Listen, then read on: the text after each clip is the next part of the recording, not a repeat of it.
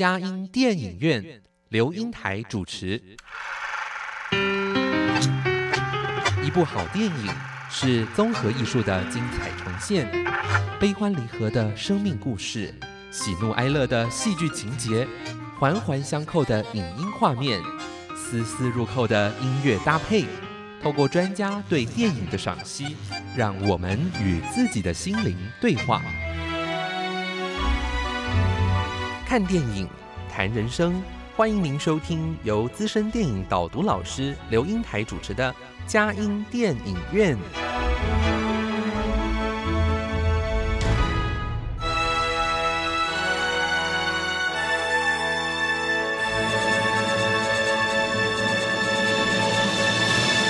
各位亲爱的听友，您好，这里是佳音 Love 联播网，欢迎您来到我们的佳音电影院，我是阳光丽玲美少女刘英台哦。啊，哎，呃，今天非常难得，再次邀请到呃奶白王奶白，奶白是我们师大的逃学生，别这么说，学姐这样我很惭愧。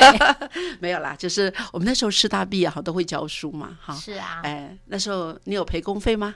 我教了一年国中，两年高中，然后赔工费，还是要赔工费哈。那个时候，哎，那时候我们呃毕业是可以那个就是呃被分发嘛哈，没有服务期满的话就要赔工费。有有有，我就分发完第一年实习之后，毕业证书拿到了啊，回去又念了两年书啊，就出来到高中教书以后就。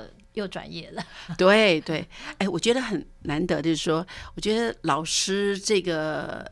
读师大在做老师，在这样一个呃，就是师资养成的过程，好像对我们再去做转业、其他工作，甚至包括我现在很多的那个电影导读的那个团队，很多人都是做老师。这老师的角色好像还蛮能够训练我们一个人潜力的发挥啊。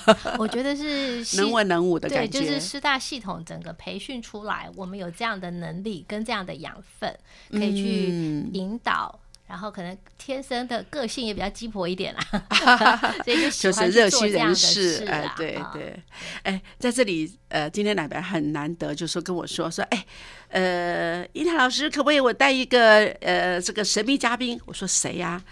哦，这内举不必亲哦，他比我厉害，在电影这个领域他比我厉害啊，真的，他是谁啊？呃，我们的杰出作品，脸皮很厚的自己推荐，爱的结晶，对不对？呃，你是呃老大老二？呃，我是家里的老大，老大哈。那呃，好像呃弟弟上次也来过嘛？哎，对对对。好，可是弟弟那时候没有发生吧？哦，弟弟那天只是陪我来而已。哦，这次有发生的姐姐来的到我们当中。好，呃，那彭诗涵嘛，哈，诗涵能不能自我介绍一下了？好，大家好，我是彭诗涵，然后我目前是台大戏剧系二年级的学生。嗯，哎，诗涵啊，我们真的好高兴哦！我们最近呃，在我们嘉兴电影院，呃，我想阳光丽丽美少女嘛，都是会认识一些呃同温层的、同年龄的。好，那那我可是我现在发觉，哎，本来这个嘉兴电影院，而且现在是真的在一般电影院的常客，反而是年轻人居多。嗯，对，哎，所以呢，啊，你们这样的一个族群，能够到我们嘉音电影院来介绍一些你们所呃喜欢的电影，或者从你们眼光、你们的视角来看这个电影，我觉得哎会有不同的感受，哎，我特别特别的欢迎大家啊，哎，呃，而且那个电影又是。我们熟悉的老少咸宜的小妇人呢？哇，它有不同的版本。可是现在我们今天要谈的是新的二零一九的小妇人嘛？对，啊，对对，它的名字就是他们，在台湾就是翻成他们。那个他是有女生的她，而且在去年的时候，呃，就是放映嘛，哈。但是哇，虽然有些遗憾，但是我们还是觉得这是一部值得推荐的好电影。他们啊，好。哎，那呃，先说一下，你们为什么在我们这个讨论的过程中，呃，跟奶白一直说，那到底有哪些电影呢？后来一看到《小妇人》二零一九，哇，太好了，赶快抓住这点。可是你们怎么会想啊？这个母女俩今天联袂出席，要来讲这部电影？嗯，呃，其实这是一个很老的小说，哎，一百五十多年前的作品。哦，一百五十多年前，对，他在一八六八年就写了，而且是他最红的一部小说。嗯嗯。然后我们小时候就都看过各种版本的小妇人，包括卡通影片都有。嗯，对对，有动画片。对，然后我说了嘛，其实，在电影这个领域，诗涵比我还。专业一点，因为他爱看，而且他还有受过这方面的训练，所以他看的视角都跟我不太一样。那我们也发现说，这这个版本是他推荐我看的，因为二零一九的版本我自己看过，最早的版本是一九四九。哦，一九四九，对，那时候的奥斯卡经典名片，我印象最美最深的就是伊丽莎白泰勒，说的玉婆，对对对，她就是演剧中的艾米。我印象最深是这一这个版本，然后所以我会把它看。那时候我们小时候看的就是这个，那但是到了我们的孩子长大的这个年代，他们看到的是二零一九的版本了。嗯嗯嗯。哎，其实中间还有一版一九九四年那版也蛮受好评的，但是他还没出生，所以他没有看到。对对。所以我们刚好我觉得用来做一个对比，因为这一版二零一九的版本的做法是非常不一样的。所以也可以衬托出时代的变迁，然后他们的视角跟我们的视角，可以看到一些有没有什么是传统一直在的东西，好的东西，那有什么又是他们现在看到跟我们以前不太一样的地方，所以才会特别挑这个版本出来。嗯，好，那诗涵有没有看过这个妈妈看过的二零一一九四九的那个版本的电影呢？有，因为小时候在家里的时候，就常常会。就是爸爸妈妈会放一些影片，然后我其实第一次看的反而是一九四九的版本。哦，这样子。对，当时就很喜欢这个故事的内容。嗯，因为我自己其实家里有兄弟姐妹，但是没有姐姐跟妹妹，我只有一个弟弟，所以我就其实一直很羡慕跟向往，就是能有呃年纪差不多的同性别的。姐妹可以一起分享家中的趣事啊，然后他们有时候也会有一些打闹争执，就很有趣。因为姐妹的相处跟姐弟其实是差异蛮大的。对对对对，哇，这里面呃真的是四个姐妹哈，四千金啊，而且这个又完全不同的个性哈。对，哎，那对于我们哎家里我们说呃就是一男一女哦。我也曾经听到说，好像在我们来说是一个好嘛，一女一子，对不对？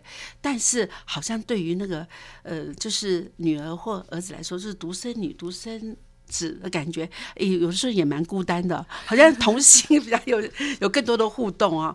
当然有时候也会有些被呃哥哥爱妹妹呀，或姐姐爱弟弟呀，好像被照顾的感觉。但是有的时候也会觉得，假如有同性的话，都可以分享很多的经验。嗯。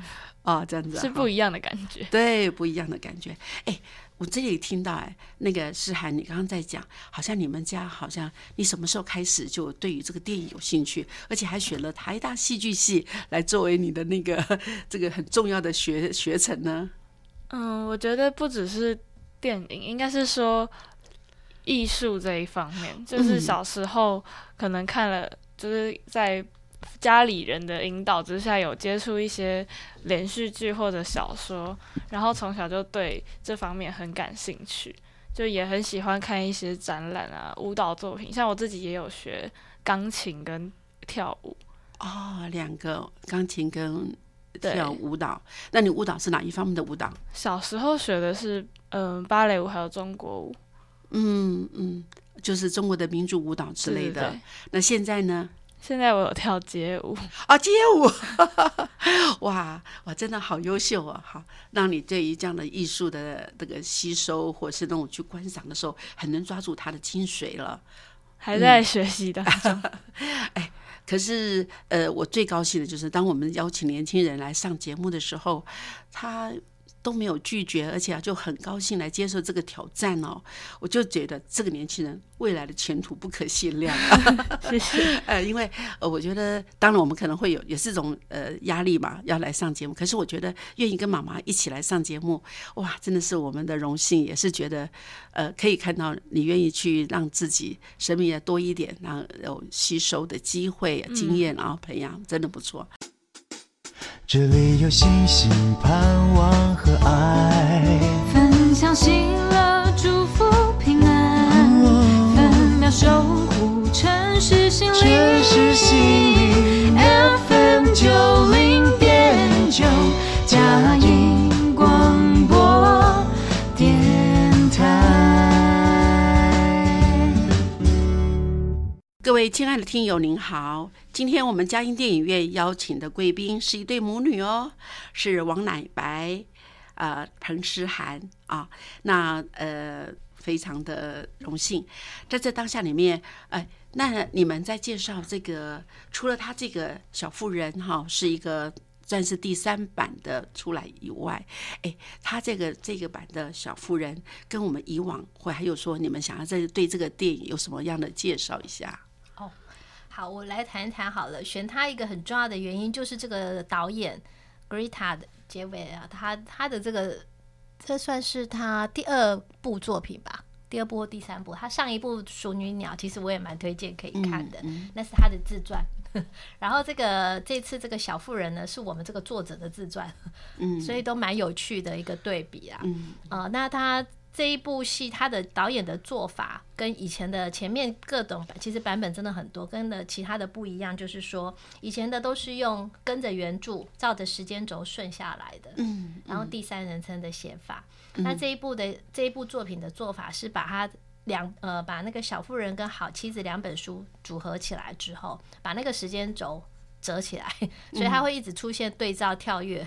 七年后、七年前、七年后、七年前，有回忆、有现在、有过去交错，所以对一般的人刚开始来看，会觉得比较有时候会有一点点小吃力啦。如果没有看过原著的人，那或许可以建议可以先看看其他版本，再过来看就会比较好。那那个细第更细节的部分，比较专业的部分，好，我待会让诗涵讲好了，他比较他比较有他们从那个专业受训的角度来看，然后就是谈一般作者呃一般读观众的看法啦，所以但它就是比较不一样，所以我那时候才会选说这个版本。然后再来就说，因为他其实还是谈到很多很传统的家庭的那种、那种氛围，然后一个呃温暖的力量、爱的力量。所以这本这这部戏给我，其实我我觉得是对一个社会很好的正向啦，一个正向的引导。然后这里面的妈妈是很重要很重要的，对呃自，夸一下。我一直觉得妈妈是家里头非常重要的分子，尤其在这部戏里面，虽然爸爸后来有来了回来了，但是他出现的那个重要性，感觉就没有妈妈那么多。对，呃，在这里面好像有呃，应该那个时代背景是在呃南北战争南北战争的美国的状况之下，那好像在呃呃，我们在一开始看电影的时候，我们就发觉爸爸是缺席的，嗯，啊，说是到呃从军去了，从军去了啊。呃，当然，好像在不同的呃电影里面，好像有有当过牧师的，啊，有有从军都有不一样，所以他们在也算是有点在非常强调，好像基督教的一些。呃，他们的一些信仰的一个生活的方式，对他们家庭的影响，而且他妈妈好像呃，有时候自己家除了照顾自己的孩子以外，还常常要去照顾贫关心一些弱势的一些人哈。嗯哦，那这个在那不管那个天气怎么样，都这样子，呃呃，寒冷还是然后出去，呃，当然其中里面好像也包括了一些他的呃一个女儿为了出去而。呃，得了一个猩红热的这个病哈，我想还是由你们来再介绍一下吧。故 事的剧情。哎，对对，啊，嗯，故事的剧情，这部电影的呃，或者是说原著，它本来就是在描述马区这个家庭，嗯，然后，嗯、就像刚才老师说的，一开始的时候父亲是缺席的，因为他去从军了。嗯然后，其实很有趣的是，故事一直围绕圣诞节这件事情来展嗯开。对，他们从一开始的时候就是有提到，圣诞节就在对于欧美家庭来说是很重要，是家人要团聚的时刻。所以，当他们在圣诞节的时候，一家人在一起，然后一起讨论一些事情，或者是一起度过这个呃所谓的团圆的时光，我觉得是能很能体现他们家庭精神，就是非常整个家庭非常团结，也很有向心力的一个时刻。那后来后来父亲去从军了，然后他们的母亲也始终就是会在圣诞节的当天晚上，他就对孩子们说：“我们可不可以把我们的圣诞大餐的这些食物来去分给穷苦人家，因为他们过得很辛苦。”然后这四姐妹也就是在妈妈的带领之下，就非常嗯热心的就把他们的食物，然后就在大雪天里面一起送到了别人的家里。嗯那其中其实可以是可，然后随着故事的发展是可以体现出四姐妹的不同性格，像是嗯，老大是大姐梅格，那 Meg 她是一个比较好像比较符合传统价值中一个标准完美的女性她应该要具备的特质，温柔婉约，而且有描述到大姐梅格其实是长得非常美丽，就她的外貌很出色，然后同时她也是一个比较顺服，而且比较为别人着想的一个女性象征。嗯。那二姐乔就很不一样，乔她是非常有主见，做事想就比较冲动的一个人，她很有自己的想法，而且她一直觉得自己的内心里面住着一个小男孩，所以她算是在四个姐妹里面和大家最不相、最不一样的一个。然后他也常常在家里就是会很很容易跟别人发生争执和冲突。就其实，在电影里面，他也有过跟他的妹妹打架的情节，嗯就是他们他真的像一个小男孩一样，哦，跟他的幺妹嘛哈，对，艾美跟艾 Amy 打架嗯因为因为他很喜欢写作，嗯嗯，然后乔在写作的同时，因为 Amy 是一个 Amy 是老妖，所以她的个性比较任性，嗯。然后也比较呃更直来直往，但他的那种直来直往，一部分是家里人对就是小女儿的那种宠爱所造成的，就是他更骄纵一点，嗯所以他就把二姐的写的书稿给烧掉了。哎，这太严重了吧？哎，人家是多少的心血所完成的哎，叫我的话我不生气才怪嘞！哇，这真的是太，哎，这个太严重的那种破坏手足关系的很重要的事。对呀、但因为当时的事件其实是，就是大姐跟二姐因为年纪比较大，所以他们受邀去参加一场舞会。嗯然后艾米其实非常的想去，但因为她年纪小，然后就家里也没有足够的礼服让他去参加这个舞会，所以他就很生在生闷气。而且，但是二姐因为她一直以来都跟 Amy 很常拌嘴，所以乔在出门前就对 Amy 冷嘲热讽了一番，然后 Amy 就非常非常生气，所以她就趁着乔还有梅格出去参加舞会的时候，就把乔写的书稿偷偷拿出来烧掉，因为他知道这个对他来说非常重要，他就是故意为之。哦对，那哎，好像还有一个哦，嗯，还有一个就是也，我觉得是在四姐妹里面，虽然好像看似比较不凸显，但是却是能够成为他们的一个精神连接跟精神支柱，就是贝斯，就是刚才没有提到的另外一个，呃，另外一个妹妹。那贝斯，对对对，嗯贝斯其实是非常没有存在感的。就是如果要单看单看这四个姐妹的每一个人格特质的话，因为她非常安静，她很内向。嗯那她的那种，她也是温柔的，但她的温柔跟大姐不一样，她是在大家身后默默守护着这个家庭的。贝斯就是刚才老师有说，因为她为了要去帮助穷苦人家的小孩，是在照顾生病的一家人，结果回家之后反而发发现自己感染了猩红热。嗯那从这件事情就可以看得出来，他真的是，嗯，很善良、很善良、很善良的一个人。他也是受到母亲影响最深的。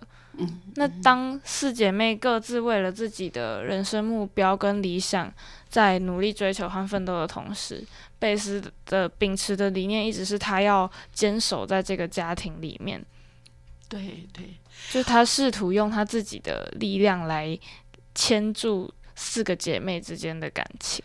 对，因为呃四个姐妹，所以说同系姐妹吵架的机会也特别多，有很多的那种呃要去呃争取资源之类的哈。好，那我们呃在这里面我们可以呃总而言之，好像老大是梅格，老二是乔，呃，乔哈，他乔而且是一个作家，老三就是贝斯，老四是艾米哈，而且呢，爸爸缺席，妈妈也忙于很多的外面的公务，就是照顾别人哈。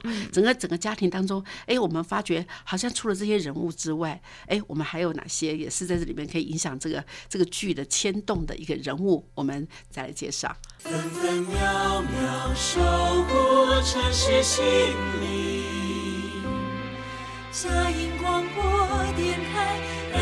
FM 九零点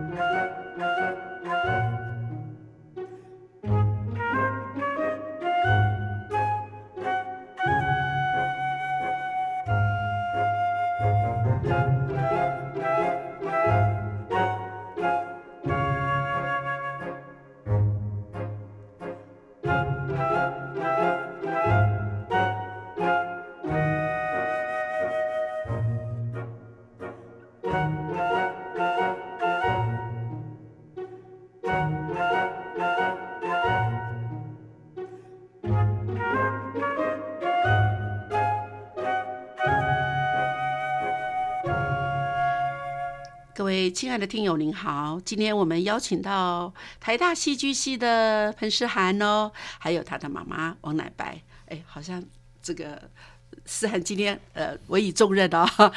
刚才再介绍一下我们这个呃小妇人的一个她重要的一个呃人物哈。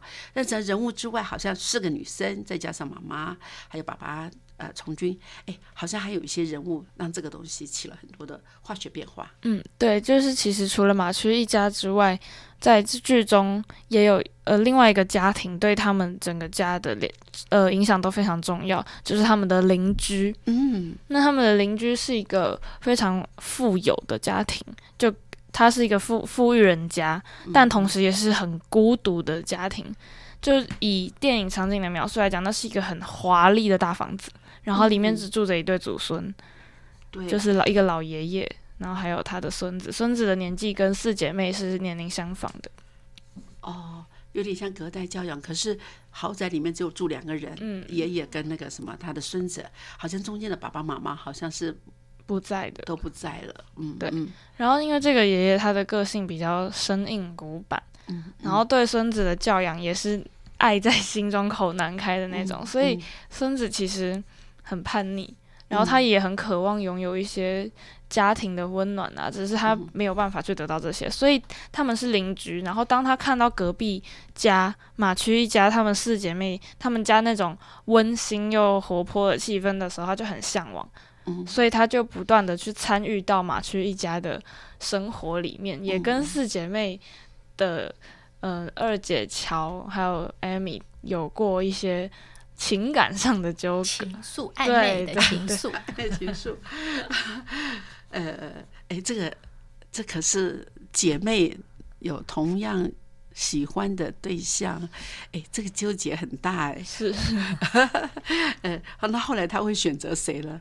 呃，好像我们就，你觉得要说出来吗？嗯，在一开始的时候，就是在在七年前的那个故事的时间上，嗯，男主角就是刚才说的隔壁有钱人家的孙子，他叫 Lori。Lori 喜欢的人其实是乔，因为他很憧憬乔的个性。乔就是一个很有主见、很自我、呃奔放，然后追求自我理想的一个人，所以他很欣赏乔。但当时乔一直没有正面去回应。嗯，Lori 对他示出的爱慕，嗯，然后反而是 Amy 在当时也一直爱慕 Lori，但是他没讲，对，但是他也没有把自己的暗恋讲出来，他就是放在心底，因为他也知道乔喜欢的是自己的二姐，呃，Lori，Lori 喜欢。哦，对不起，Lo，他说他知道 Lori 喜欢的是自己的二姐，嗯，对，所以当时是一个有点复杂的三角恋的关系。嗯，但是这部电影里面，在七年后，他把它处理成 Lori 到最后，他选择跟 Amy 结婚。对，嗯，乔可能知道他真的是，好像我们虽然我们有彼此还好像在一起非常的快乐的感觉，但是结婚以后，相爱容易相处难哦。嗯，哎，就未必就是一个非常幸福，他说是婚姻的灾难。对对对，那这里面还有觉得哪一些呃？呃，这个元素让这部电影啊又得了很多的奖哎。嗯嗯嗯，还有一个马区他们家里的亲戚，就是爸爸的妹妹，他们的姑妈。他们的姑妈的戏份甚至是比爸爸还要重的，因为姑妈是一个没有结婚的女人，但她非常有钱。然后她从小就一直对马曲家的四姐妹灌输一个概念，她说：女人要么就要。拥有一个有钱的老公，不然就是你自己要很多财富，你一定要财富自由。你作为在我们这个时代、这个社会，作为一个女人，你没有自己的财富，你是没有办法守住自己的人生的。所以他就不断的在灌输这种概念给四姐妹们，然后他也一心想要从她们之中挑出一个来继承自己的财产，然后成为自己的一个继承人的概念。那这个四个姐妹会不会都在巴结这个姑姑啊？嗯，其实也没有。哦，那不错。对，因为姑姑很尖酸刻薄，讲话很不好听，她是个刀子嘴啊。对对对，好像有点呃财大气粗的感觉哦。哦，可是那个梅丽斯特普演这个角色演的很厉害，呃，气势十足，只要一出场就很有气场这样子。对对对对，但是后来我觉得，呃。呃，就是姑姑把那个这遗产哈给了，给了还是给他们家人要来继承的时候，我觉得他们做了好像蛮有意义的事情，嗯，很难得，嗯嗯。他乔后来把那个姑姑姑妈留给他的这栋豪宅跟房子改成学校，对，要让那个孩男孩女孩都可以一起来上学的学校，这在当时一百多年前是创举，对对对，所以我觉得。呃，姑姑虽然呃这么重视钱财，但是最后她的钱财还是做了一个非常有用的一个，对当时的一个男女平权有很大的一个呃贡献哈。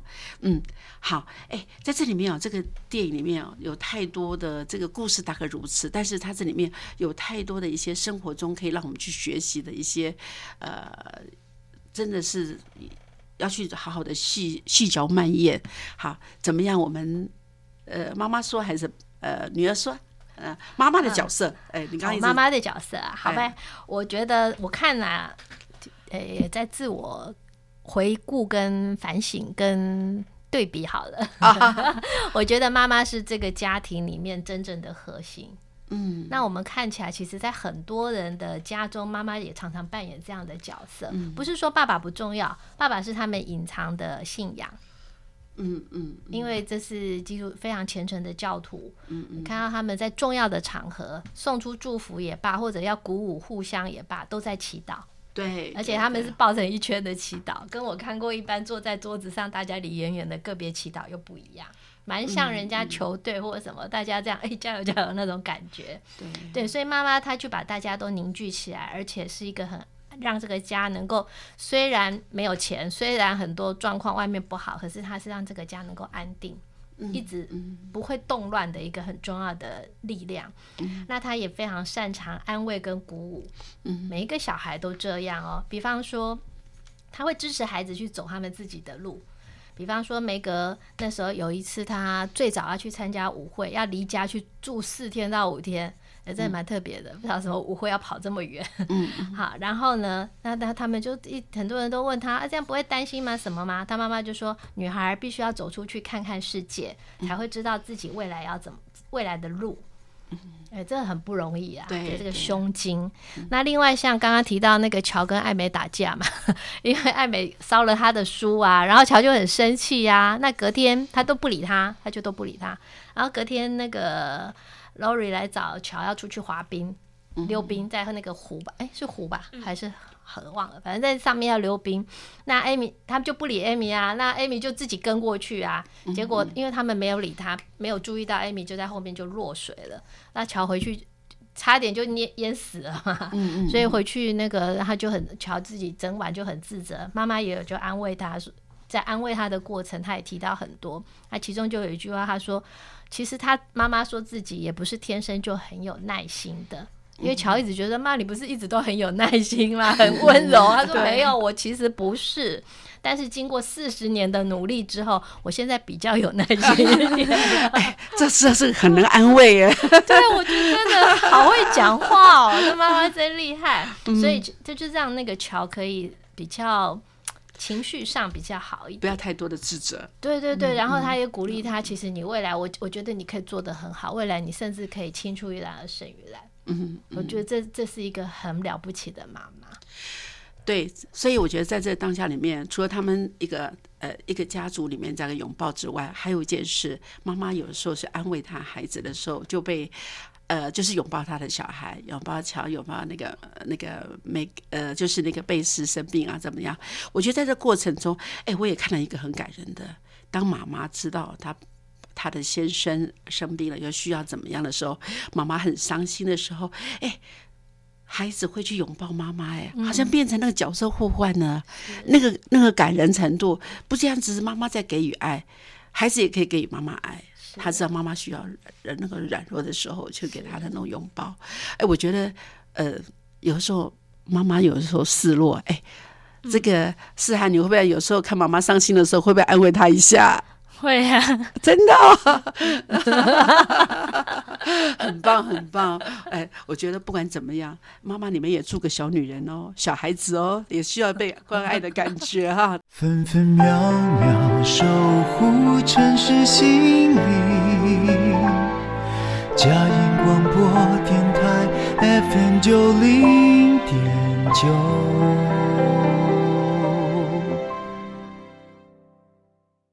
各位亲爱的听友，您好，今天我们嘉音电影院要谈的是他们，就是二零一九的小妇人。好，哎，思涵啊，这个要赶快抓住你哦。哎，你们这个学戏剧系的哈，我想对于这个导演，他在这里面有很多用心的地方，而且这是一个就是一个剧情片嘛，也是一个叙事的手法。是哎，这部电影哦，说实在，真的需要一点导读。哎，只要没有导读的时候，尤其是好像在那个呃，就是乔在在这个呃坐火车回去看贝斯生病的时候，他一下子跳到前面，一下子跳到后面哎，真的还要有点混乱了哈。后来我才。特别的去厘清，才知道哦，原来他用这样的手法。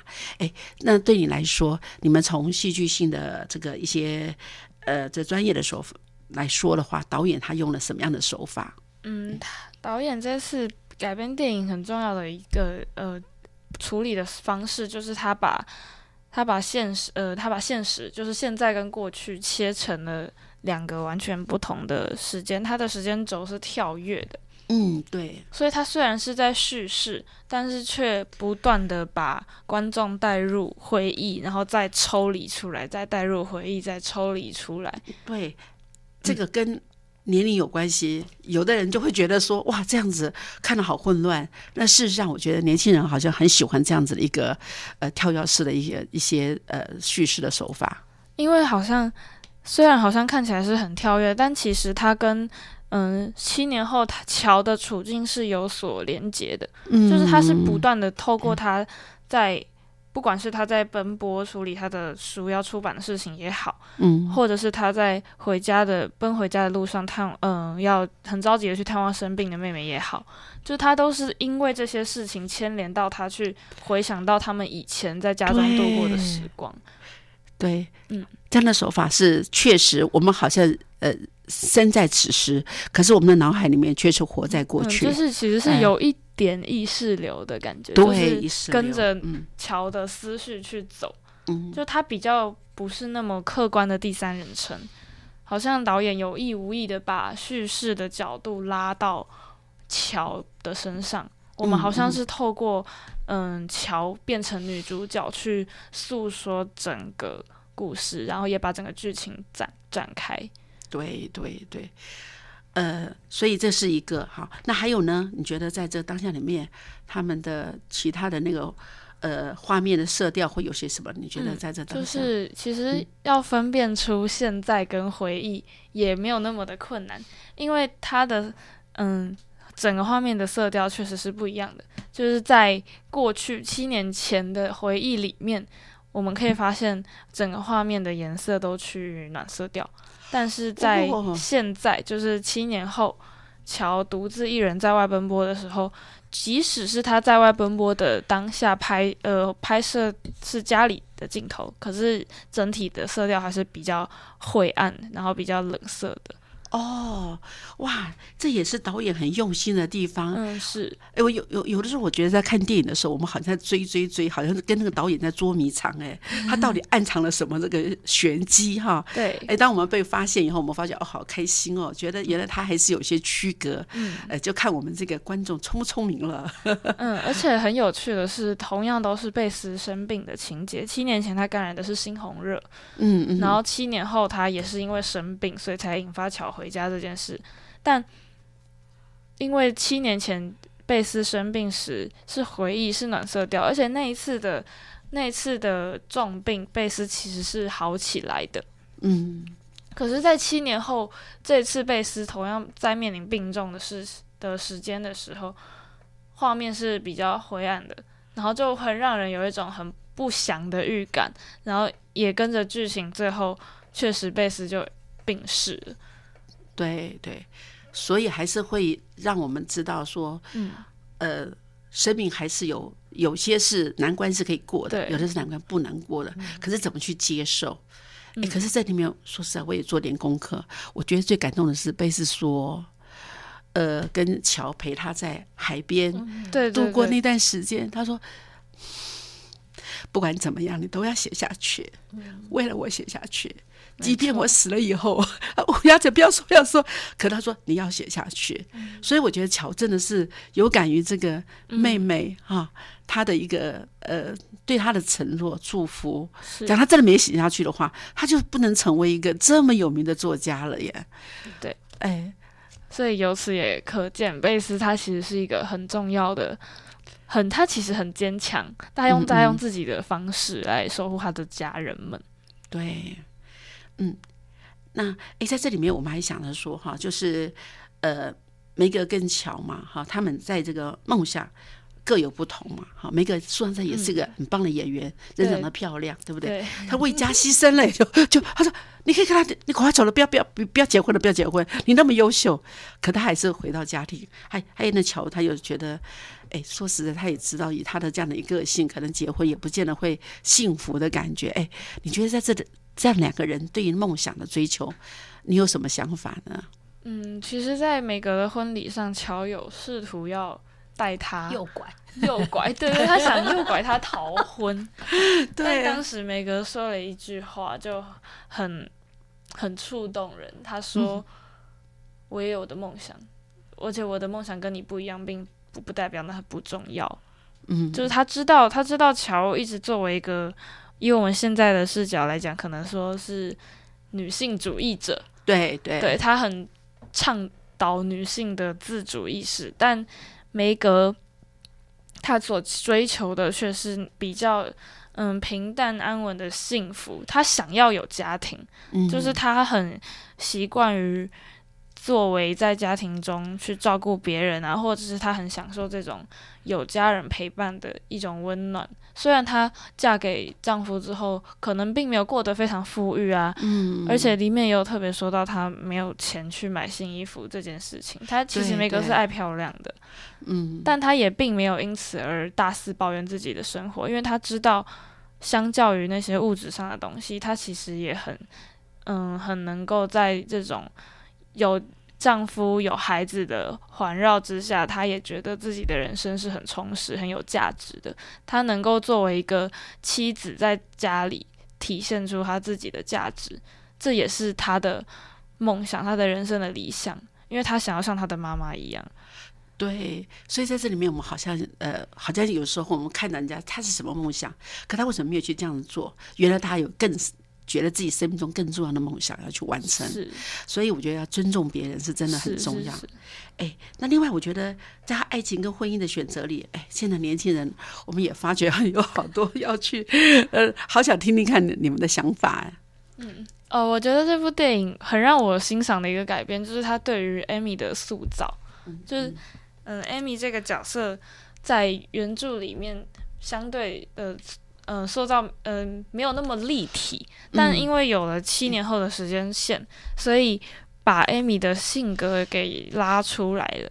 就他好像不再只是一个很骄纵任性的小孩，其实他很他很知道自己想要什么。嗯，对，比起乔乔的话，很明显他就是很追求精神跟思想方面的富足，就是他可以不用婚姻，不用爱情，他觉得他要去追求他的人生理想。但 Amy 不同，他知道自己需要物质，嗯，所以他就听从姑妈的安排，他到巴黎去学习绘画。但在同时，他发现自己绘画上面天分是有限的，所以他很他很知道自己能够做什么，不能做什么。他其实一点都不天真，他很任性，但他并不天真。对，他也是幼稚，对他也是嗯很实际的，所以当他发现自己画画这方面并没有办法让他成为嗯理想中的那种有名画家之后，他就马上决定他要去跟有钱人结婚，就他愿意要嫁给有钱人家做一个富太太。对，但是我想他在选择的时候，他也他也看到了洛里对他可能是比较有哎适合的哈。那也看到好像乔在退让，那洛里去接受他。那我觉得在这里面，我觉得他姐姐说一句话：“你很睿智嘛，我向来如此，只是你都没有看见我。”我觉得家里太有一个闪亮的明星桥，让让别人都这黯然失色哈。哎，他也有一些这个演员出来。哎，不管怎么样，这个电影实在是小妇人哦，她真的是值得我们这个细细的推敲。但是时间的关系，嗯，呃，我们今天只能到这里喽。谢谢奶白带着女儿思涵到我们当中，希望你们以后有机会还可以再来，思涵也可以独自上来我节目啊。